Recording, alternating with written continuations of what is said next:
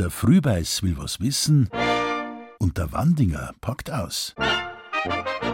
Lieber Herr Wandinger, sagen Sie mal, für was braucht ein Trachtler ein Amulett?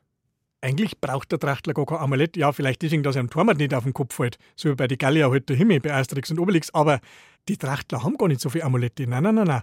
Die sieht man eher, wenn man jetzt aufs Oktoberfest geht. Da gibt es Männer mit Lederhosen und Ketten vorm Bauch. Da hängen vom Mardergebiss bis zur Kristalle, bis zur Adlerkralle alles drauf, was man sich vorstellen kann. Und die betonen natürlich, dass das ganz echt ist und schon ganz traditionell. Und der echte bayerische Mann, das kann man im Internet nachlesen, braucht ja unbedingt sowas. Mir amüsiert das schon recht, ja. Was kann dort man auf Historisches zurückführen? All das, was man jetzt da an diesen Bauchketten bei Männern oder teilweise auch Frauen in der Trachtenmode sieht oder auf diesen Charivaris, hat es historisch schon irgendwo einmal gegeben. Es ist ja nicht so, dass es keine Amulette gab. Ganz im Gegenteil. Zum Beispiel, wenn Frauen ein Kind gekriegt haben, früher hat man gesagt, wenn sie gereist haben, dann hat die Hebamme, und da habe ich viele Belege dafür, auch Aufnahmen noch gemacht mit alten Hebammen und Frauen, hat dann ein Hämatit dabei gehabt. Das waren so Blutsteine, die man teilweise in Silber gefasst hat, manchmal auch Nattern heute, das heißt die Haut, die eine Schlange abstreift, wenn es wieder größer wird. Die hat man dann um den Bauch bunden und lauter so Geschichten. Oder auch manche Münzen oder Heiligenbilder, kleine Gweichtel, das heißt geweihte Gegenstände, Dinge, die man benutzt hat in einer Welt, in der es einfach viel zum Fürchten gegeben hat. Menschen früher haben ja keine Versicherung gehabt, keine Lebensversicherung, keinen ständigen Sicherheitsgurt.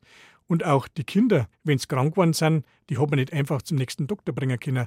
Wie gesagt, in einer Welt, die sehr viel Schrecken hat und Unsicheres, haben die Menschen immer wieder versucht, über Gegenstände sich zu schützen. Das kann ein schöner Stein sein, das kann eine geweihte Medaille sein, das kann aber manchmal einfach nur ein Stück Stoff sein von einem Gewand von einem lieben Menschen. Also die haben alles Mögliche dabei gehabt. Übrigens, im Zweiten Weltkrieg, wie viele Soldaten haben da von ihren Frauen was mitgekriegt oder auch von der Mama, irgendein Gegenstand, den sie dann mittragen haben als Amulett, als Schutzzeichen. Wissen Menschen Heiden um die Hintergründe dessen, was sie großenteils bloß mehr als Zierde mit sich herumtragen?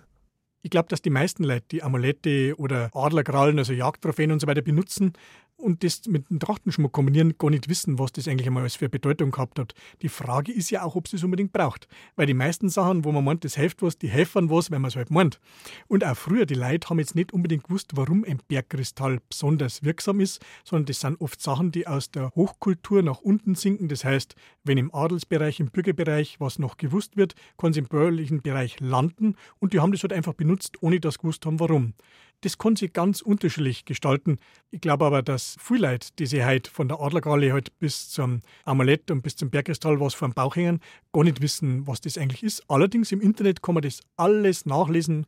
Da ist aber auch wieder so, stimmt's oder stimmt's nicht, wer glaubt, wird selig. So lassen wir stehen. Lieber Herr Wandinger, besten Dank für diese Einblicke.